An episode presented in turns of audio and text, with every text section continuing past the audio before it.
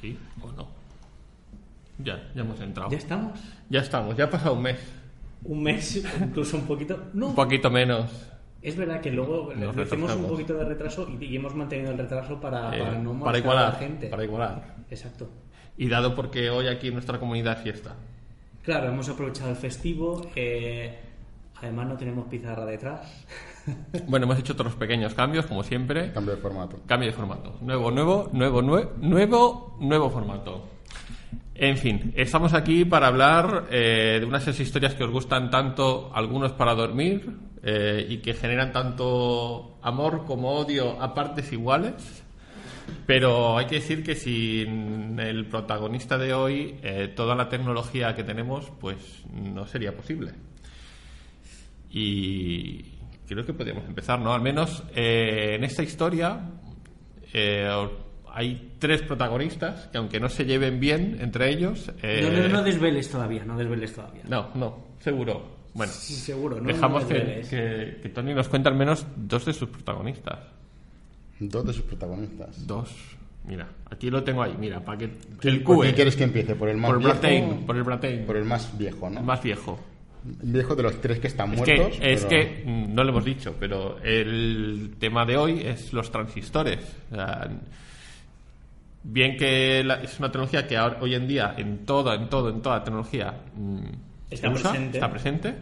Y sin ellas no hubiéramos conseguido todo lo que hemos conseguido, ¿no? Eh, pero eso sí, mm, el transistor no se inventó hace ni 5 ni 10 años, sino hace bastantes más. Y ahora nos situamos en 1902, que es cuando nace Walter Brattain. Los transistores, pero no las radios, sino los otros transistores. No, los transistores, pequeñitos. no transistores de radio, transistores los pequeñitos, la Pequeñitos. pieza. El, la compo- pieza. el componente electrónico. Vale.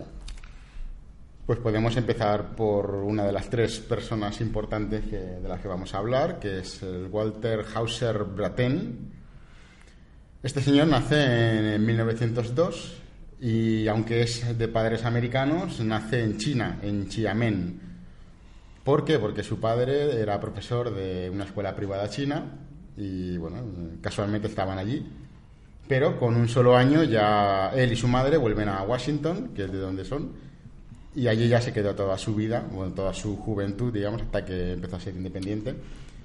Eh, fue, a, fue a la universidad y se licenció en física y matemáticas. De hecho, fue tan bueno en lo suyo que acabó formando parte de un, de un grupo que se llamaba Los Cuatro Jinetes de las Físicas. Y bueno, de los otros no vamos a hablar porque no tienen nada que ver con nuestro tema. Es- Eso es que hagan otro podcast. Eso en el podcast de los cuatro jinetes de las físicas hablaremos de ello. En el año 1927, que este señor tenía 25 años, eh, bueno, estaba él, pues eso, con sus temas de físicas y tal, estaba ayudando a desarrollar los estándares de las frecuencias piezoeléctricas, que ya estaban buscando tecnología. Y en el, en el año 29 entra en la empresa que nos ocupa del, del tema de hoy, que se llama Bell Telephone Laboratories, como físico investigador. Que era una división, los laboratorios de lo que hoy en día es el AT&T. AT&T, sí. ¿no? ¿Vale?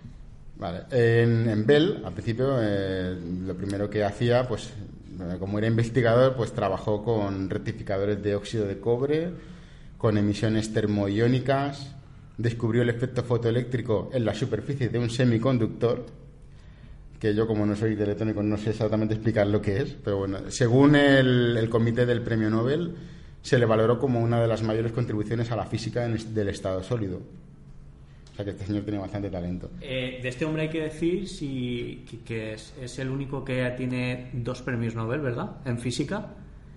Y bueno, ya comentaremos, los comentaremos creo que un poquito más adelante. Hmm, Sí, luego ya. No desvelo, lo que dices es que yo desvelo. ¿eh?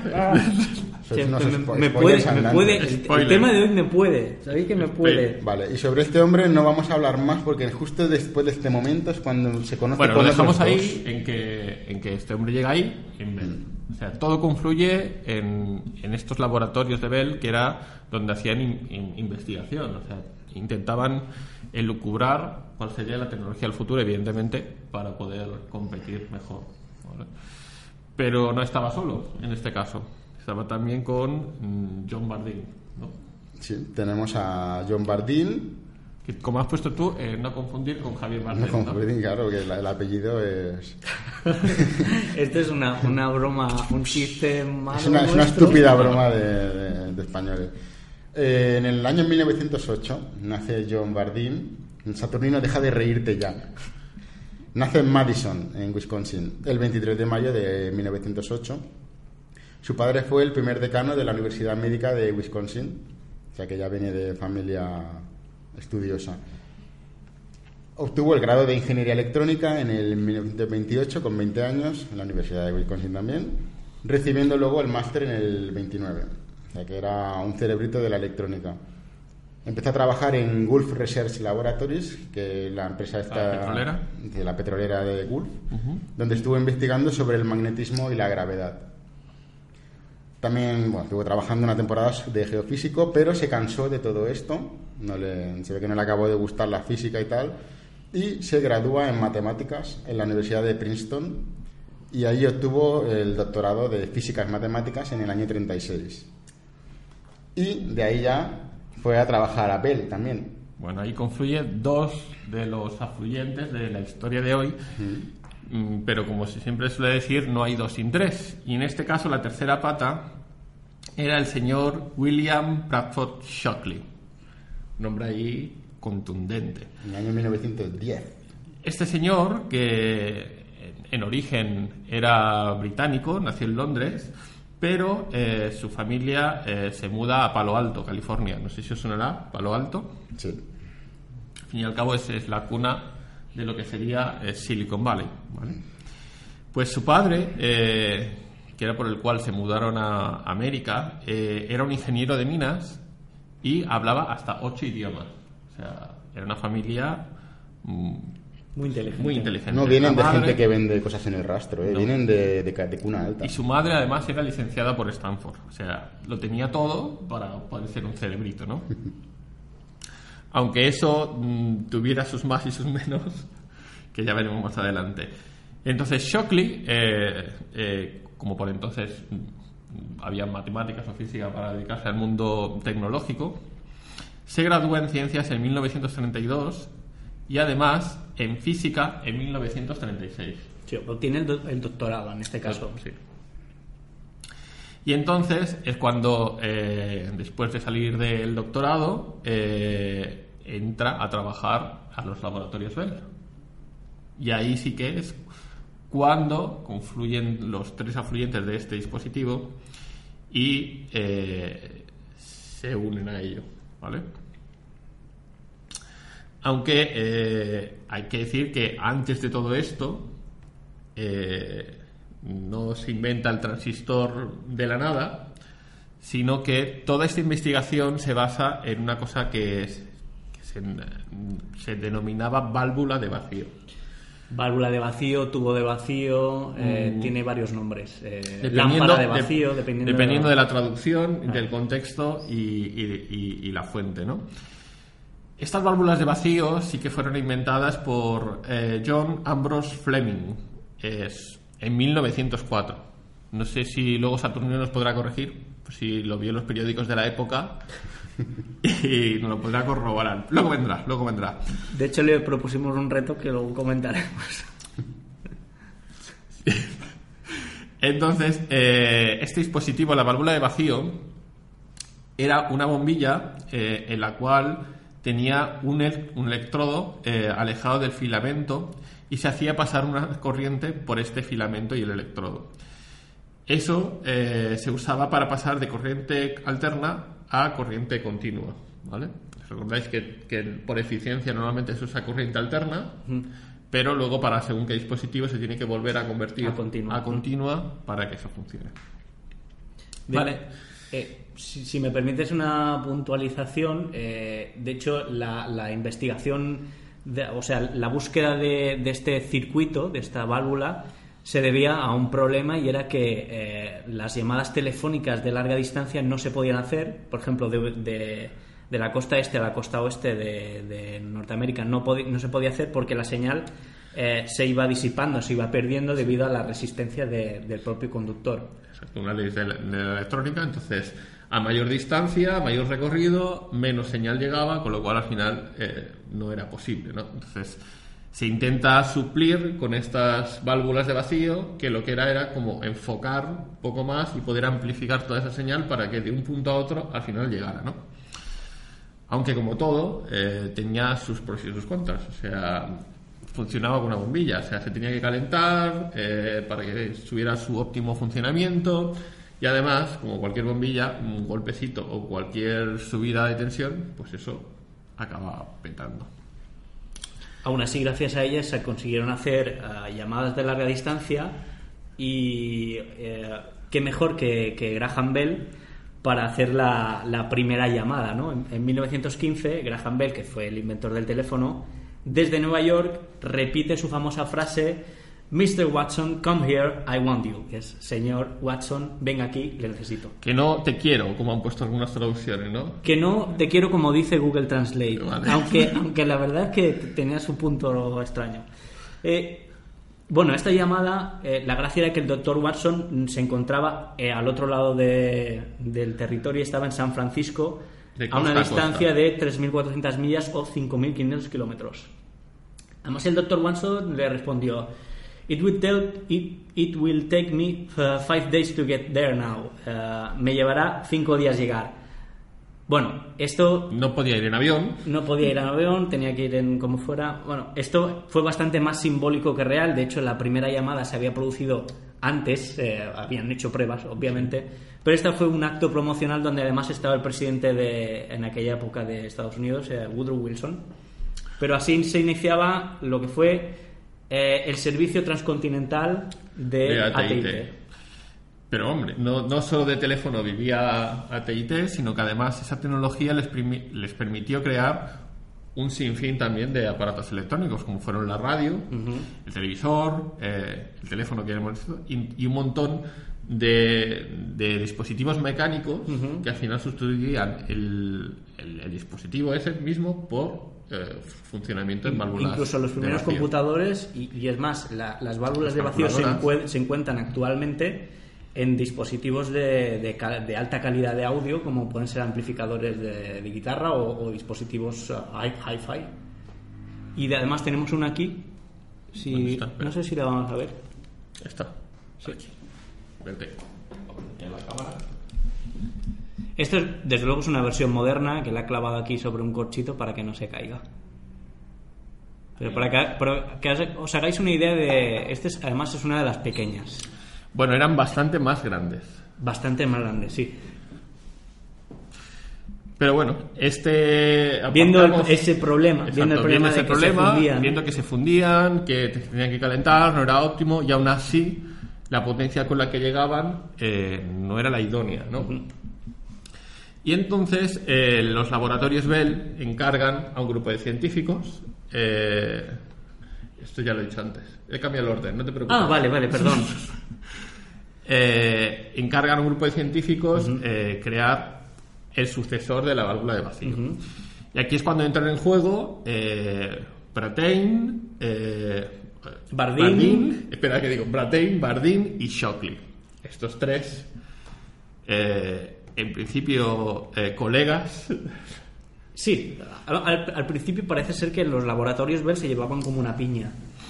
Hombre, de hecho, eh, tenían varias divisiones y, y la que se encarga de, de- de buscar eh, el sucesor de, de la válvula de vacío era el departamento de Mervyn Kelly. Y entonces este señor eh, pues decide colocar a Bardeen, Brattain y Shockley y otro grupo más de, de físicos y matemáticos a buscar una solución en los nuevos materiales.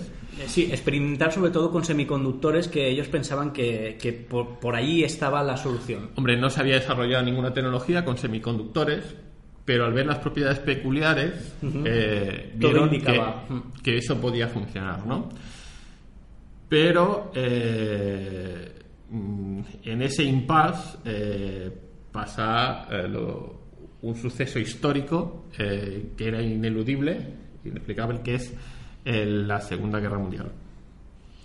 Pues sí, sí. sí Eh, ¿Quieres que haga el Sí, interruptor? ya, luego, luego hacemos, luego, luego otra vez. Va, ¿Hago el interruptor? sí. Pues si no tengo timbre, no tengo dónde Espérate, está mi timbre. espérate, tu timbre. Venga, va. Venga, espérate unos segundos. Que no lo veo, que no lo veo. Ya te pongo a este. Ah, vale, me, me Está sirve. Ese que es el más molesto de todos. Exacto. Hay otro peor, mira, ese. A ver, Espera, que no veo, pero si lo pongo. Es verdad, ese es peor. ese es, el, ese es el que me gusta, el que molesta. El que molesta. Páralo, páralo. Va. ¿Tú quieres que lo Interruptor. eh, lo que he decidido en el interruptor es hablar de los descubrimientos tecnológicos que se produjeron durante ah, la Segunda Guerra Mundial, pero con aplicación civil. Eh, he decidido que somos un podcast pacífico, somos un, un- un programa pacífico, mejor dicho, y mm, las tecnologías mm, bélicas, pues mm, no me las voy a saltar. Es verdad que hay cosas que tienen doble aplicación, como Bueno, es podréis que leer. Muchas de ellas se acaban usando para el ámbito civil. Y en lugar del por militar. eso hablar- hablaré solo de las de ámbito Vale, civil. vale. Eh, empezaré en el 34. Eh, Hermann Kemper patenta el tren monorail sin ruedas o tren de levitación magnética en el 34. El Maclef, ese que le gusta tanto a Saturnino. Eh, era patente, mm, desde luego no se desarrolló hasta bastantes años después, y, pero bueno, yo creo que el futuro de los trenes va por ahí, el presente creo yo. 35, 1935, Robert Watson Watt desarrolla el primer radar, eh, que además funcionaba con ondas de radio, como, como los radares. Pero radar no viene de radio, ¿no? No, No. radar viene de, bueno, sí, de Radio Detection and Ranging. Ahí, ahí está. Son siglas. En el 39 se inventa el vidrio laminado. Y diréis, ¿por qué hablas de vidrio laminado si esto no es tecnología? Porque se llamaba Indestructo. Y me ha gustado tanto el nombre que tenía que Ha mencionarlo. hecho, pues aquí va. Sí. El, el vidrio laminado pues se utilizó en, en, en los parabrisas de los vehículos. En 1940... Bueno, puedes buscarlo porque al final emplea silicio también, ¿no? El, el. Cla- el vidrio utiliza silicio, sí. Entonces ya está. Está Ah, pues está todo ya está enganchado, enganchado. perfecto. Eh, 1940, Henrik Magnuski, Marion Bond, Lloyd Morris, Bill Vogel inventan el walkie-talkie de Motorola.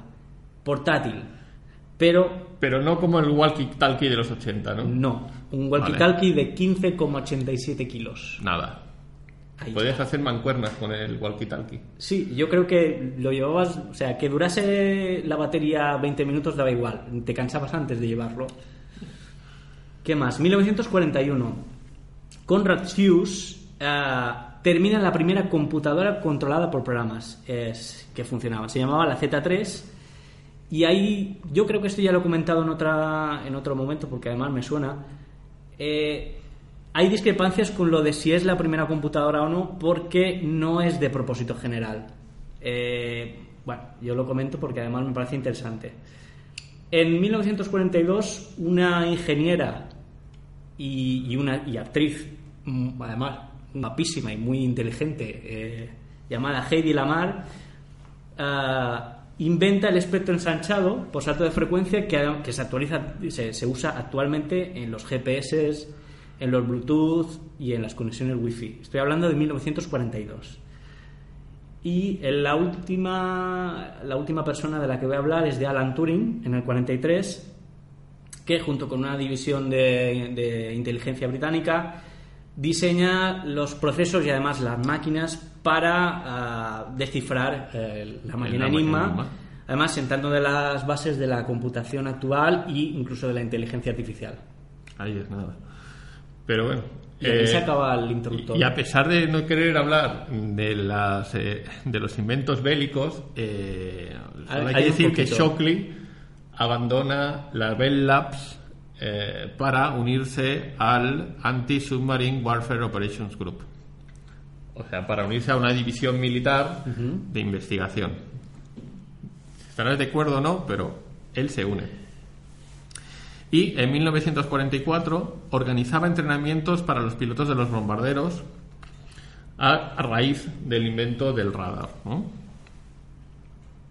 Y entonces, eh, aparte de eso, además a Shockley le encantaba hacer estadísticas y numeritos Y en 1944, después de haberse pateado todas las instalaciones militares, eh, genera un informe de estadístico de muertes eh, respecto a Japón. Aquí si nos está escuchando nuestro Barça, Juanche o, o quien sea. Juanga o, Juanga, o el, eh, el Escuálido.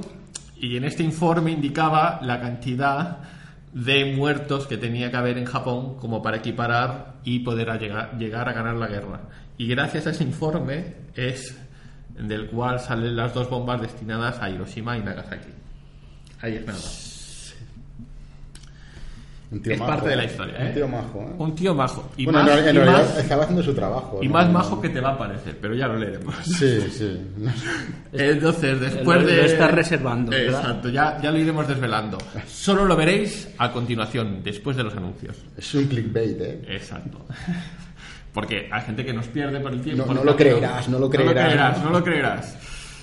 Pero eh, después de hacer este informe, de los bombardeos, pues al final todo lo que empieza tiene que acabar. Y se acaba la Segunda Guerra Mundial. Eh, durante la guerra, el departamento de Mervyn Kelly, que había desarrollado toda esta tecnología para ayudar al ejército americano, eh, intenta reciclarla para usarla en el ámbito civil, ¿no? E intentan, sobre todo, la tecnología del radar eh, para reconvertirla a algo un poco más provechoso. Eh, y entonces, eh, de los que estaban trabajando en los laboratorios Bell, es cuando elige, a, claro, supongo que después de sus méritos, al señor William Shockley. Eh, y se incorpora a este equipo y... Además. Shockley pide a alguien especial, pide a Walter Brattain. Bueno, porque también era un físico experimental y a Bardeen, que además eh, de ser ingeniero eléctrico y físico, además... eh, También muchos físicos, También- químicos, era un departamento bastante, bastante potente. bueno, al final era de investigación y eh, tenían que sacar algo, ¿no? Entonces, también a todo este grupo se le conoce como, eh, si lo queréis buscar, es eh, el Laboratorio del Inferno de la Bell. Que incluso, bueno, luego pasaremos los enlaces, incluso hay una canción dedicada a ellos, ¿vale? Y claro, pues desde el 41 hasta el 47 pasamos. Y es cuando estaban trabajando Bartin y Brattain en el proyecto y ya empezaban a tener eh, sus más y sus menos. En uno de los documentales comentan el que están debatiendo en una pizarra y eh, uno de ellos empieza a hacer ruidito con dos monedas dentro de su bolsillo a lo que uno de ellos le responde y dice, oye, deja hacer el puñetero ruidito, ¿no? Le Que no me puedo concentrar. que no me puedo concentrar. Y el otro dice, es que si yo no lo hago, no me puedo concentrar yo. Y entonces el otro rebotado coge dos dólares y se los da y dice, pues juega con esto. Do- dos, dos de billetes puta. de dólar de Sí. papel para que frotase los dos billetes y no hiciera el menos ruido. Pues juega con esto, hijo de puta. Algo así. Algo así. Y ahí empezó eh, la semillita eh, que lo llevía no tan solo a llevarse mal, sino que esto mm, tuvieran sus más y sus menos. a pesar bueno. de ellos son los que de los que más colaboran entre entre ellos dos, pero bueno. Pero bueno, eh, al final, eh, aunque tuvieran es- ellos dos, tanto Bardeen como Brattain, sus discrepancias, al final, eh, con el que tienen peor, o se llevan peor, es con el señor Shockley. Entonces, al final, quieras que no, les hace unirse un poco en... O sea, el, el enemigo, el amigo de mi enemigo eh, es mi enemigo, ¿no? O como era. No, el, da igual. el enemigo de mi amigo es un- Pues eso. El amigo de mi enemigo es mi amigo. Pues eso. Y eh, estaban ahí, entonces eh, investigaban eh, con todos estos semiconductores, como el germanio, silicio, etcétera, etcétera. Y pasa, eh, en 1947, eh, gran parte del año, hasta que en otoño, cuando estaban batallando con, con estos semiconductores, porque lo que intentaban era que la, las, la corriente fluyera a través de la superficie, porque esa era la teoría con la cual eh, veían que los semiconductores podían funcionar. Pensaban que podían amplificar la señal eh, utilizando el semiconductor como o sea, pudiendo activar y desactivar el, el semiconductor, haciendo, basándose en, en el efecto superficie de, Sí. de que la electricidad fluiría. Pero no era así en el caso de los semiconductores. Pero por azar o por accidente eh, o, o a propósito se les ocurre sumergirlo en agua. Y entonces es cuando sí que observan eh, un efecto curioso, que ahí sí que empiezan a ver la luz en lo que se denominó el mes milagroso. Pero bueno, eh, no se contentaron con eso. Dicen, bueno, con silicio funciona, vamos a probar con otros semiconductores. Y eh, usan el germanio, que aún así, según ven y experimentan, funcionaba muchísimo mejor. Aunque tenía un problema, que era lento y no lo bastante potente para amplificar el espectro del habla humana. O sea, el rango que tenía de ancho de banda no era lo suficiente, ¿no? Porque recordemos, todo esto es para el Es teléfono. que claro, al final podían hacer esa investigación, pero al final Laboratorios Bell tenía que tener alguna contrapartida. Y si a eso no le podían sacar rendimiento, pues ¿para qué? Que Todo esto era para el teléfono. Por Correcto. eso lo del habla humana, la para el teléfono, de, claro. de respuesta y todo. Pero bueno, eh, vieron que mojándolo funcionaba, pero tenía un problema, que justamente por mojarlo hacía que fuera más lento. Entonces tampoco le servía. Entonces le dieron otra vuelta e intentaron deshacerse de, de- Del de- líquido. del líquido, o sea, del agua en este caso, ¿no? Y lo que se le ocurre al señor Brattain es eh, sustituirlo por una la, la plaquita de metal que tenían, que era la que hacía de conductor, por una lámina de oro. Y además, El oro es muy buen conductor, caro, pero es un buen conductor, pero más caro. pero más caro, entonces por eso era una fina capa.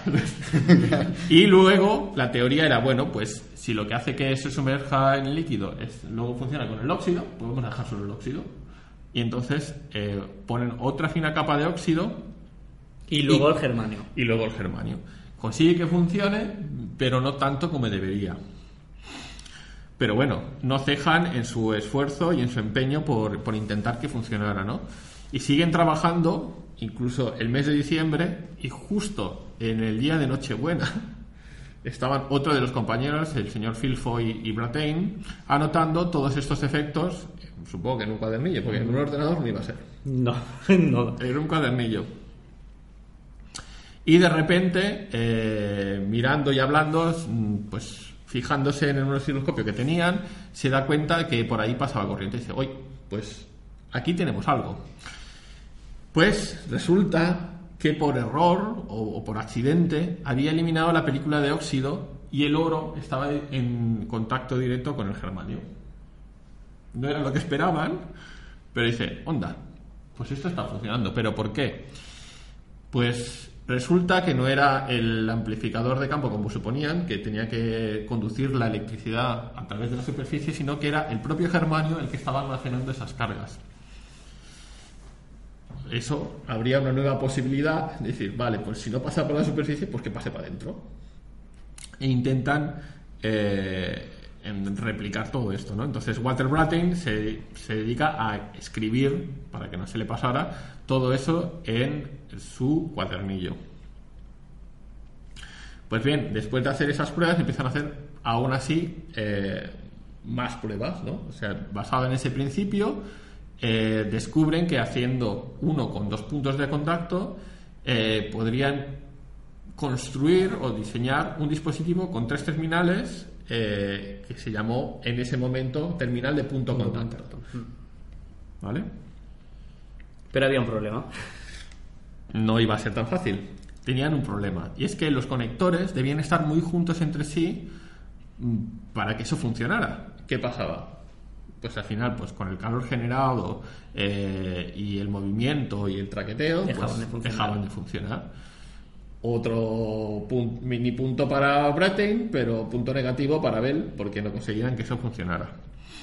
Entonces el señor Brattain pues dice, pues si tienen que estar en contacto, pues ¿cómo lo va a hacer para que estén tan juntos? Y no se le ocurre otra cosa que con un triangulito de plástico eh, poner unas láminas de oro y hace un corte justo en el vértice del triángulo. O sea, sí, los dos terminales estaban juntos, pero no se movían porque estaban pegados a la, a la pieza de plástico. Pues resulta que funcionó. Y eso sí que sí sería lo que al final se acabaría llamando eh, el primer transistor, ¿no? Y eh, Que cre- creo que la imagen que teníamos de sí, la imagen de la cabecera del vídeo era ese el, transistor. el transistor primigenio. Pero bueno, eso eh, lo inventa el señor Brattain y el señor Bardeen, que estaban ahí trabajando, mientras el señor Shockley estaba de jefe en algún otro lado. Pero, pero el señor Shockley, pues, ya hemos visto su peculiar manera de pensar. No, no, nos, nos le hemos saltado. ¿El qué? La, la vida de Chocli. Bueno, no la hemos contado, ¿la quieres contar? No cuént- cuéntala tú. ¿Quieres que la cuente? No la hemos saltado. Bueno, pues. Bueno, no esperéis tampoco. Bueno, el señor Shockley era. eh, espérate, que lo voy a buscar. 1910. 1900, bueno, después de que se gradúa y tal, bueno, aún así, luego posteriormente concede algunas entrevistas y eh, pues él tenía una teoría, como físico que era, y estudiador, investigador, decía que eh, la idea eh, buena era la supremacía de la raza blanca. Pero no, pero no así porque sí, porque según él, eh, eh, según sus estudios y según lo que había visto, era ineludible que al final, eh, eh, por factores ambientales y genéticos, pues la raza negra pues no fuera inteligente. Esas eran sus palabras, sus declaraciones. Pero no solo con la raza tenía problemas, sino también con la gente menos inteligente. Y una de sus propuestas era facilitar la esterilización gratuita a aquellos voluntarios con, inte- eh, con coeficiente intelectual menor de 100. O sea, que los tontos no se reproduzcan. Esa era su idea, para mejorar la raza humana. Si lo buscáis, aparte de ser físico, luego se dedica a hacer tratados y escritos sobre esto. Desafortunadamente es más fácil recordarlo por, por esta por esta mierda que, que por su por su brillantez que Bueno, hablaremos creo que por eso a lo mejor mm, no lo habíamos soltado un poco, ¿no? Pero Sí. no pasa nada. Bueno, este Pero señor lo malo es que no se le podía contrarrestar y decirle que él era tonto. Eh, Eso no, es lo malo. Que no lo hubieran analizado el IQ, porque si no, a lo mejor lo tenían que haber esterilizado. Sí, o Pero luego bueno. lo botomizaba, vete a saber. Dado esta peculiar visión de la sociedad que tenía, eh, pues tampoco no podía ir muy lejos. Entonces, debía considerar bastante más tontos a A sus ayudantes, dos a ayudantes. Bardeen y a Brattain, y dijo, pues, debo decir al chico, esto sí que no. Esto no lo podéis haber inventado vosotros. Lo voy, a, Exacto. lo voy a inventar yo. Lo voy a inventar yo mejor, por joder. Y eh, de- hacen una fiesta este día de Nochebuena y están todos celebrando mm, pues que han conseguido este logro, pero evidentemente Shockley no iba a estar allí. Shockley se va a su habitación eh, en su hotel y se pone a apuntar todas esas ideas que, claro, él no podía consentir que otro hubiera llegado antes. Y entonces eh, se da cuenta que eh, tiene un defecto. Ahí ya debió respirar tranquilo y dice, lo he encontrado. Pues resulta que el problema de este punto de contacto es que los dos nodos están en contacto con una misma pieza y al final hace que eso pues se caliente, acabe deformándose y acabe por no funcionar. Entonces eh, estaba ahí dándole vueltas, dándole vueltas, comiéndose un sándwich en la habitación de su hotel y piensa, coño, pues vamos a hacer como el sándwich. Tres capas. Tres capas y crea el, el transistor de tres nodos, que es lo que conocemos, lo que se derivaría en el transistor de hoy en día. ¿Me he soltado algo? No, el bipolar se llama. eh, Bueno, no, es- eso solventaba el- los El- efectos del, exacto, del de dos, pero el de tres nodos es el que, el que acaba creando él y el que conformaría el, el transistor actual. Pero eso sí, es rápido y raudo, se va a su casa a apuntar todo. Pero eso sí, ni palabrita al señor Bardín ni Brattain. Ahí, me voy pegando un portazo, ¿no? Pero aquí no solo eso, sino que, claro, eh, Laboratorios Bell era el responsable de esa investigación y eh, pues empieza toda la maquinaria para sacarle partido de esas invenciones. Y entonces empiezan los abogados eh, de la Bell a intentar patentar Redactar las patentes. mm, esas patentes de, de los dispositivos que habían inventado Brattain y Bardeen. No es con Shockley, no, Brattain y Bardeen. El problema es que, tal y como lo redactaron, ellos se centraban en, en cómo era el, el dispositivo y no en el funcionamiento del, del mismo. Entonces, ahí habían dejado una puerta sin querer a hacer una variación y que no pudieran. y que no- Shockley, de, de hecho, eh, lo que decía era que, que tenía que aparecer como único inventor. Sí, bueno, eso, lo- eso fue. Luego lo- pasó lo- justo lo contrario, que, que lo habían excluido. Entonces, por, por ese rasquicio, Pero bueno, eso, ha pasado un año y el, y el 30 de junio de 1948 está eh, Ralph Baum, el encargado de los laboratorios Bell, eh, presentando ya oficialmente el, el sustituto de las lámparas de vacío, que denominaron, que hasta por aquel entonces no le habían puesto nombre, transistor, ¿vale? O transistor. Claro, al final eh, había otros dispositivos que seguían unas reglas mnemotécnicas para, para, para nombrarlos, ¿no? Y eh, no, no lo he apuntado, a John Pierce, ¿vale? Eh, John Pierce, que era el encargado de buscar estas cositas, ¿vale? Le preguntan, ¿cómo lo definirías? Y él dijo, pues, no sé, pues es de transferencia y es resistencia. Bueno, en inglés transfer and resistor. Dijo, pues, transistor. Y ahí sí se quedó. Pues sí, y entonces eh, con este nombre eh, es como presenta el señor Ralph Baum eh, en un comunicado que leeré literalmente para que no me echen a los perros, que dice, el transistor es un dispositivo increíblemente simple capaz de realizar eficientemente casi todas las funciones de una válvula de vacío. Se demuestra por primera vez en los laboratorios Bell. Conocido como el transistor, este dispositivo funciona basado en un principio físico totalmente nuevo descubierto por los laboratorios en el curso de una investigación fundamental en las propiedades eléctricas de los sólidos. Y luego dice, y aunque el dispositivo está todavía en fase experimental, los ingenieros de Bell esperan que tenga una importancia trascendental en la electrónica de las comunicaciones. y así fue. Y así fue. Bueno, de hecho se comprometieron a que las, las llamadas a larga distancia funcionaran. Y funcionaron. Pero bueno, ese es el- la semillita. Eh, ay, espera, ¿qué pasa aquí? Eh, del transistor, ¿no? Pero es evidentemente, como es algo como muy transversal, pasa por todos los estadios. eh, pues hay alguien y mucha gente avispada que dice: Coño, esto del transistor que acaban de anunciar, esto tiene que ser bueno, ¿no? Y desde la otra punta del mundo, desde Japón, en el 52, un señor llamado Masaru Ibuka, que había viajado a, Japón, a, a Estados Unidos con la intención de, de ver estos nuevos descubrimientos, Eh, Él, de hecho, tenía, eh, había comprado años antes una patente de, de grabadoras de cinta y era lo que, lo que ellos fabricaban, eh, grabadoras de cinta, de cinta magnética, de, de estas que son cilindros grabadores de vídeo, de, de audio, perdón. Bueno, pues este Eh, es... Sí. Sí, Sí, no. sí, sí. Bueno, eh, Masaru Ibuka, que hemos comentado, junto a otro ingeniero, Akio Morita, habían fundado TTK, que era la Tokyo Tsushin Kogyo Corporation, que traducido al, al español sería Empresa de Ingeniería de Telecomunicaciones de Tokio. Bueno, en este viaje a Estados Unidos eh, le habían comentado que la Western Electric estaba ya a punto de otorgar las licencias para patente para, para poder fabricar los transistores. Eh, pero la patente, eh, la licencia esta costaba 25.000 dólares. Estamos hablando de los años 50. Una borrada por aquel entonces. Era, era demasiado dinero para TTK. Aún así, en el 54 consigue financiación, financiación de, además de, de algunos bancos de Japón, del propio Estado.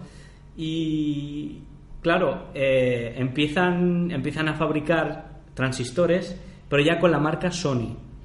Eh, habían cambiado el nombre de TTK por Sony eh, porque él consideraba que Sony era más fácil de pronunciar que mm, todo es un nombre japonés. Sí, para los extranjeros sobre todo. Y el nombre de Sony, como, como anécdota, os comentaré que viene de la palabra latina sonus, que es sonido, es la raíz de sonido o sónico, y el término Sony Boy, que describe a un joven con espíritu libre y pionero.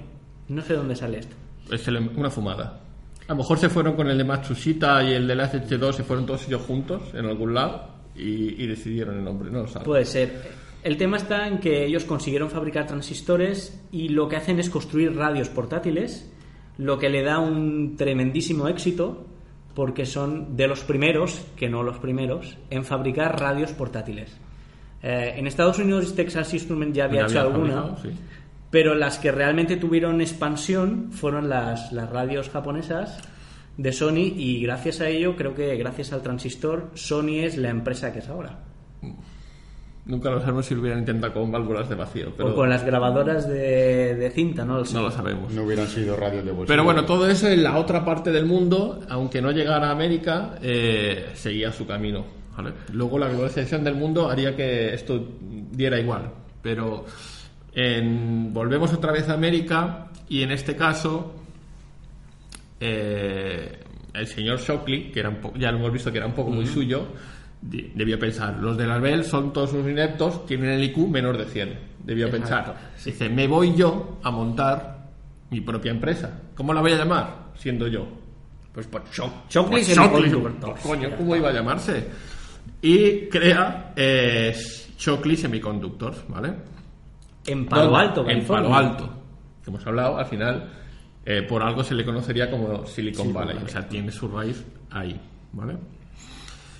Y eh, tarda un año, pero al final monta su empresa y eh, Laboratorios Shockley de Semiconductors como una división de Beckman Instruments, ¿vale? Monta en vivo. Pero bueno, allí dice, yo me voy y me llevo a la gente y se la lleva, ¿vale? Para que trabajaran en un nuevo tipo de diodo de cuatro capas que fuera eh, más rápido y que tuviera más aplicaciones que los transistor. transistores, ¿vale? Y lo que hablábamos, eh, este señor pues dice, bueno, por si acaso voy a tener yo mis súbditos y como ya los conocía, me dice, bueno, pues Ya sé sus manías. ya sé sus manías, me llevo a todos los del mm, del, del laboratorio Bell, ¿vale?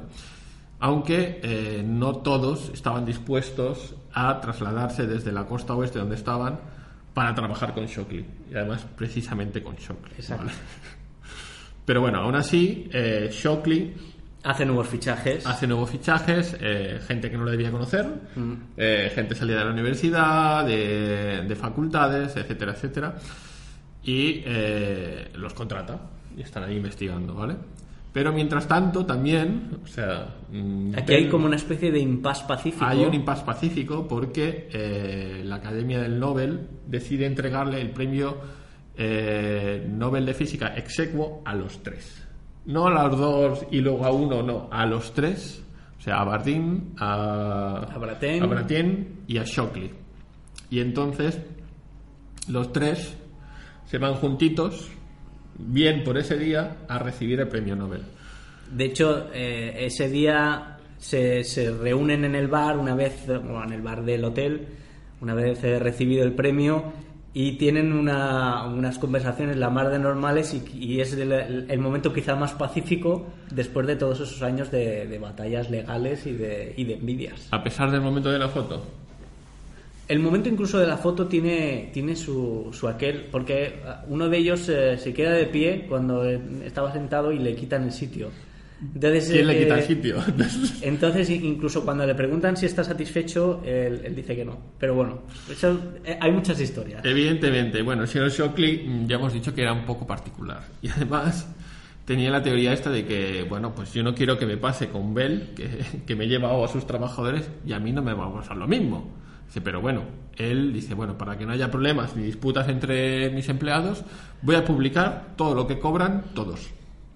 Para que todo el mundo lo sepa. Mal. Que no se peleen, ¿no? Mal. ¿Y qué le acaba pasando? Pues Porque se le van. pues que se le van. Entonces se van eh, el grupo de lo que se llamaría luego los ocho traidores, ¿vale? Que eran Julius Blanc, Victor Grinch, Jane Horney, Eugene Kleiner, Jane Last, Gordon Moore, Robert Noyce y Sheldon Roberts. Y se van a trabajar a otra empresa, a, a fundar, eh, que era el nombre de Fairchild Semiconductors, que hoy en día aún, aún pers- Persiste, sí. ¿Vale? Y entonces eh, fundan una división nueva eh, que era Fairchild Camera and Instruments. Y lo que hacen es eh, empezar a fabricar estos transistores, pero en lugar de usar germanio, empiezan a usar silicio. ¿Vale? Y entonces, claro, al final, eh, por aquel momento, toda la tecnología basada en, los transistores empieza a evolucionar, ¿no? Y cada vez se hacen eh, más y más eh, complejos, ¿no? Porque al final se empleaban cada vez más y además unos conectados a otros. El problema que tenían es que esa interconexión entre ellos hacía que todo eso al final se fuera ralentizando.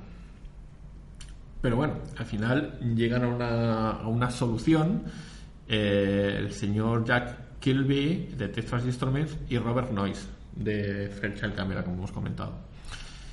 Eh, y lo que crean es, en lugar de tener los piececitas por separadas, lo que hacen es integrarlos todos en un solo circuito.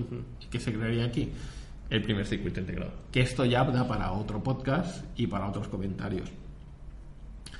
Pero bueno, eh, aún así, eh, Fairchild, eh, con este desarrollo del circuito integrado, eh, como su primero, el, el, AO o el micro A702, acabarían básicamente por, por expandirse, ¿no? Pero bueno, lo que ha pasado una y dos veces, Puede pasa una tercera tercera vez. vez.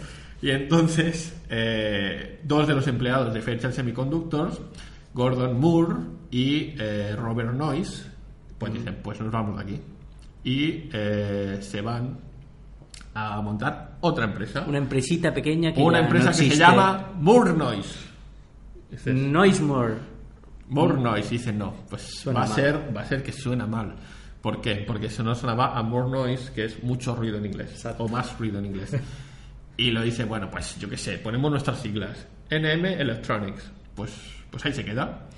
Y entonces eh, NM Electronics eh, dicen, bueno, tampoco nos suena bien, pero luego, como se pasan a hacer circuitos integrados, dicen, pues Integrated Electronics. Pero tampoco, o sea, esto evoluciona y al final, ¿qué nombre se quedaría? Intel. Pues Intel. De la, de la abreviatura de, de Integrated, Integrated Electronics. Y hasta aquí el, el- todo lo que tiene que ver, yo creo que con el transistor. Eh, Lo más, lo más curioso es que, pero- es que no, no llegarían a usar el nombre de Intel hasta que adquirieron los derechos del nombre porque además lo tenía una cadena hotelera. Pero nimiedades, nimiedades. Unidades. Pero bueno, aún así, hablando de circuitos integrados y de, y de chipsets y de japoneses, eh, yo es que a veces me pregunto. ¿Qué tendrá que ver todo esto con la Saturn? Saturnino, ¿se te ocurre algo? ¿O, no, o en este tema no se puede enlazar con nada?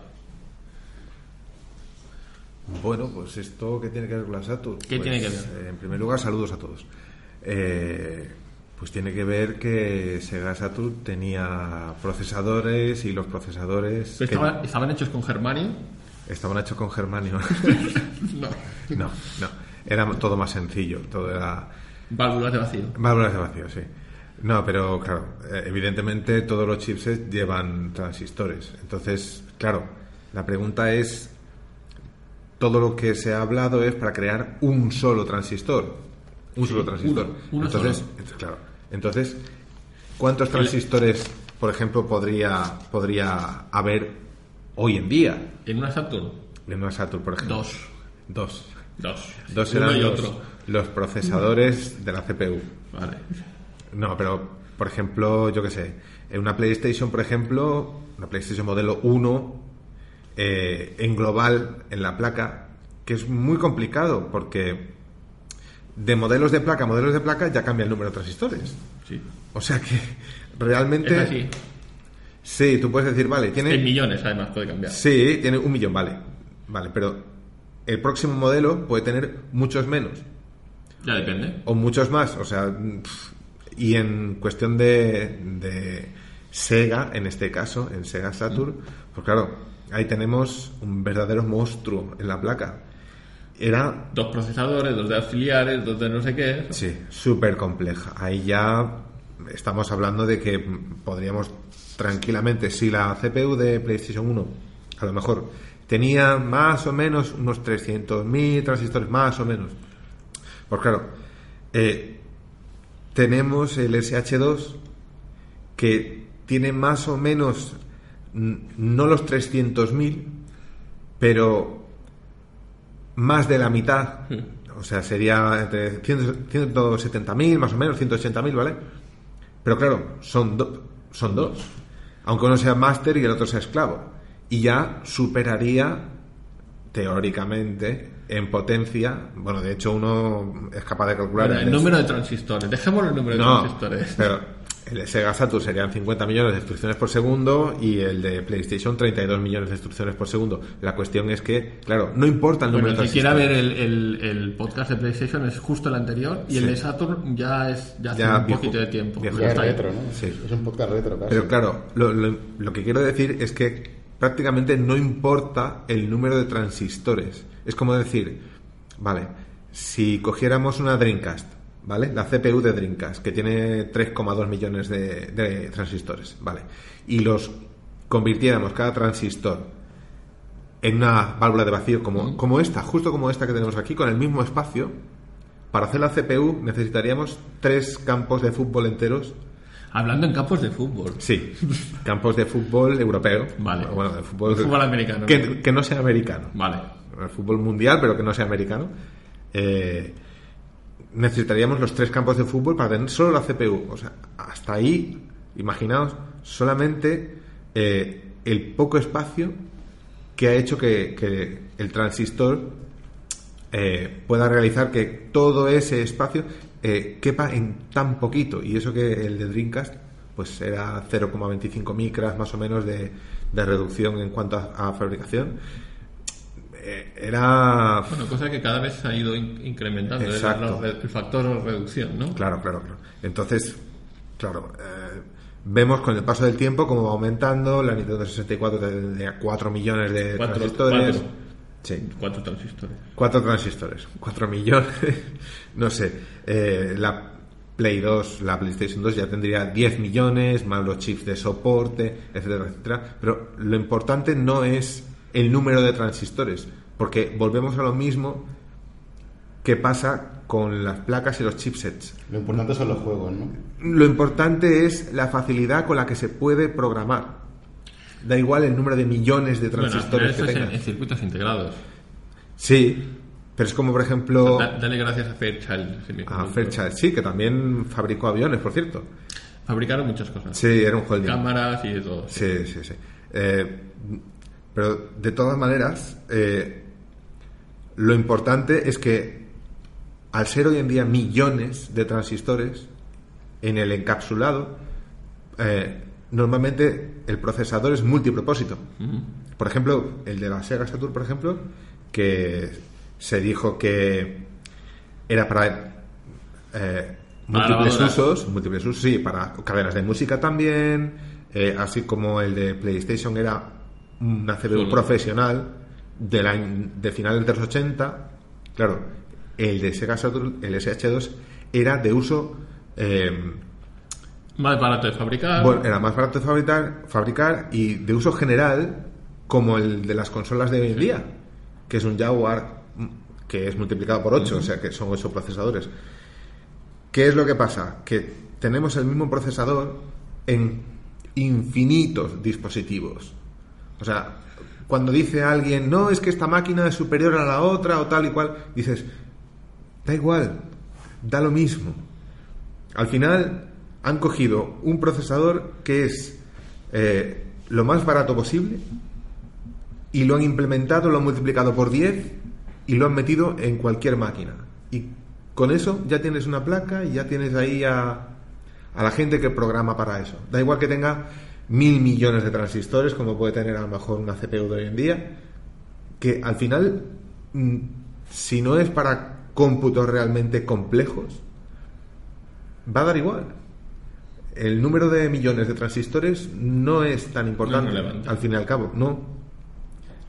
Es la facilidad con la que se programa. Lo único que ha hecho es que, un, or- por ejemplo, un iPhone, por ejemplo, por decir un, teléfono, eh, antiguamente, eh, ¿cuánto hubiera ocupado? creo que hoy en día el último iPhone creo que tiene 9 millones de transistores, más o menos.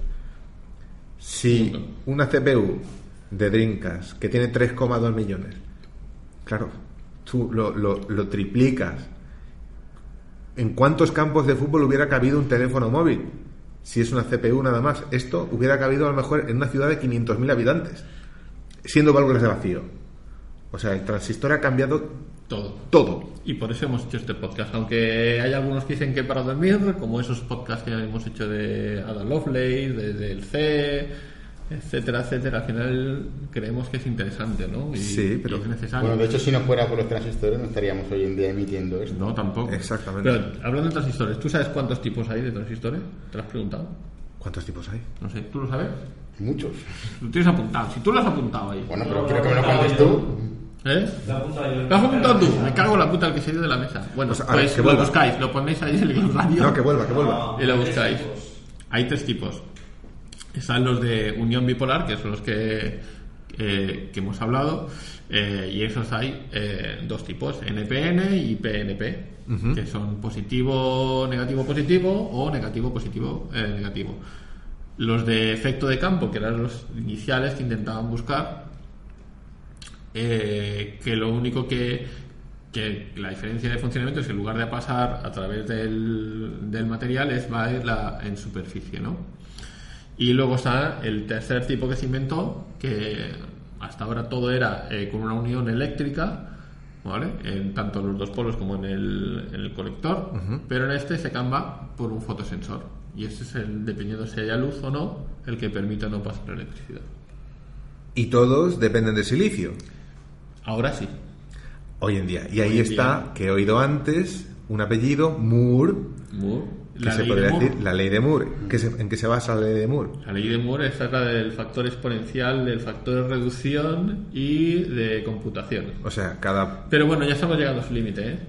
Ese es el problema que tenemos hoy en día, que llegará un momento en que ya no se podrá poner de una manera eficiente más transistores en un encapsulado. Tendrán que en inventar. Tendrán que devolver a la vida los laboratorios Bell tal y como antes Sí. y que inventen otra cosa. O Tú no tendrás un invento así. No, así, tienes. así no. así no. O, eso, o volver a la válvula de vacío. O resucitar o hacer un clon del señor Shockley, porque ya murió en el 81 o algo así, puede ser, 87. Eh, ¿Podéis apagar un momento eso? Eh, o lo resucitan, eso sí, le quita, le- yo le metería ADN eh, ya de todas las razas para que no pueda volverse racista. Bueno, hoy en día sí, solo tendría que ir eh, echar un vistazo a Silicon Valley y vería que aquello es iría- este hombre se iría con una reclutada de Silicon Valley. Bueno, Además, lo, lo gracioso es que parte de Silicon Valley es por culpa de él. sí es No, por culpa. Él, él planta la semilla de Silicon Valley, Pero- El, sil- precisamente. el silicón es el silicio realmente. Sí, o sea exacto. que Lo bueno es que no, ahí, ¿no? si se diera un paseo y viera toda la gente de todas partes del mundo que hay allí, volvería Pero tranquilamente por- diría, ¿por qué me habéis clonado? La tumba. Sí, tranquilamente, porque este hombre no se daba cuenta de nada. No. Él quería lo suyo y él era de lo suyo y es- lo suyo es lo mejor. Era así, pero bueno, sin él eh, no tendríamos lo de. O sea que al final hay que agradecérselo.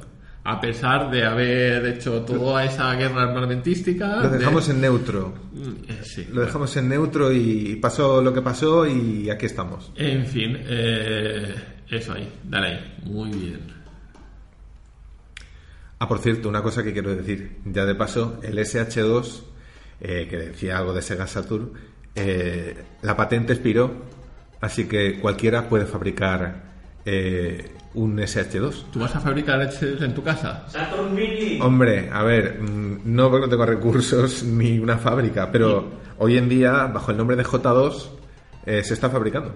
Tú, y una Saturn Mini no harías así en tu casa. Una Saturn Mini. libre. Estaría genial que alguien... Una Dreamcast Mini a lo mejor no, pero... ¿Por qué no? Oye, yo qué sé, lo de- luego el CD como lo embutes ahí. No hay CD, o sea... Ah, sin CD. Sin CD, pero serían súper coleccionables, O, C- o CD de esos pequeñitos. Como los de GameCube, ¿no? Exacto, Ya, así sí. pequeñitos y ya está.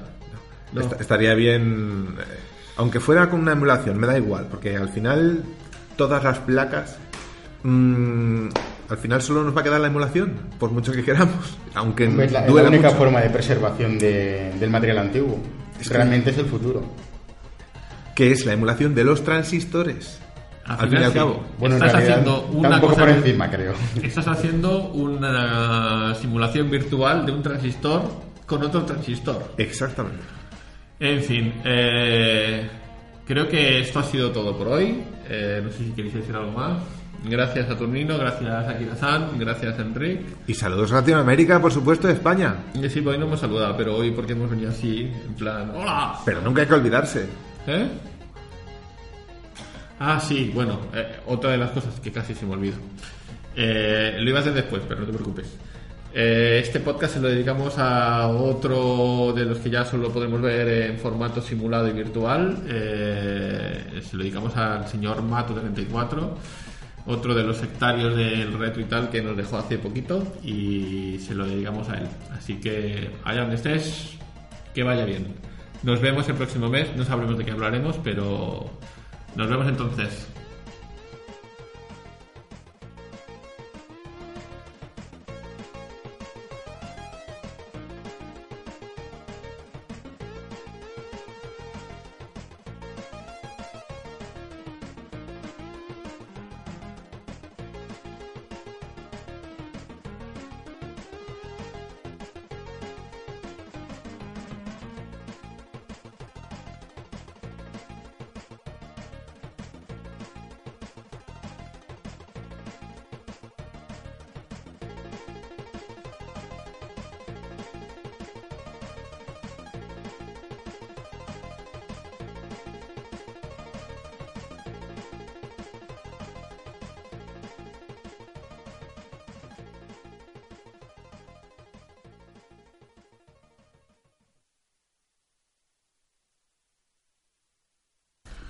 Bueno, Bueno, ya está, ya hemos acabado, ¿eh? El peñón, el, el peñazo este. o sea, además, lo, lo bonito es que los tres tipos de transistores lo hemos dicho deprisa y corriendo al final. Nos hemos... Pero porque no nos hemos integrado, al final digo, bueno, por si acaso. Bueno, vale.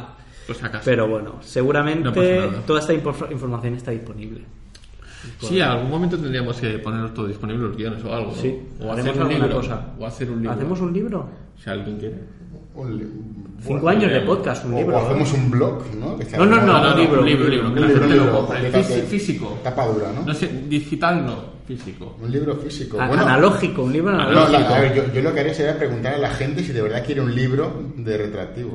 No lo sé si lo querrán. Bueno, que nos lo dejen ahí, nos escriban. Bueno, no- si- escribidnos un tweet. si por ahí. queréis un libro, lo O un comentario, abajo. espera, un comentario por aquí abajo. Más bien. espera, Aquí, por, aquí, por aquí, más abajo, por sí, aquí. no- no me ah, ah, ahí, y darles al suscribir, que está por aquí. Y luego la campanita que está aquí, a la campanita, sí. Hay que. no- notificaciones aquí. Aquí, bueno, pues que se suscriban, que ya somos 3.400. Pues Ahí mira nada. qué bien. Vamos bien, una vamos alegría. bien. Pues nada, eh, que hablaremos el próximo ni tengo ni para jugar la idea. Este, de hecho, lo decidimos también mm, un poco El día antes. pronto. El día antes. Ayer- no, el día ha- antes. hace una hora. Sí. Hace una hora. Acá desde años 90. Uy, uy, nos Uy, hablan- uy, uy, Saturnino uy, nos uy, propone uy, un uy, tema picante. ¿eh? En fin, bueno, Saturnino, tus fans aquí te reclaman, ¿eh? Han dicho que quieren un calendario tuyo, creo. Sí. ¿Quieres venir? Además te, te quieren ver los chips. Calendario tuyo. para- un saludo para todos. Pues nada, ala. A parla. A otra cosa.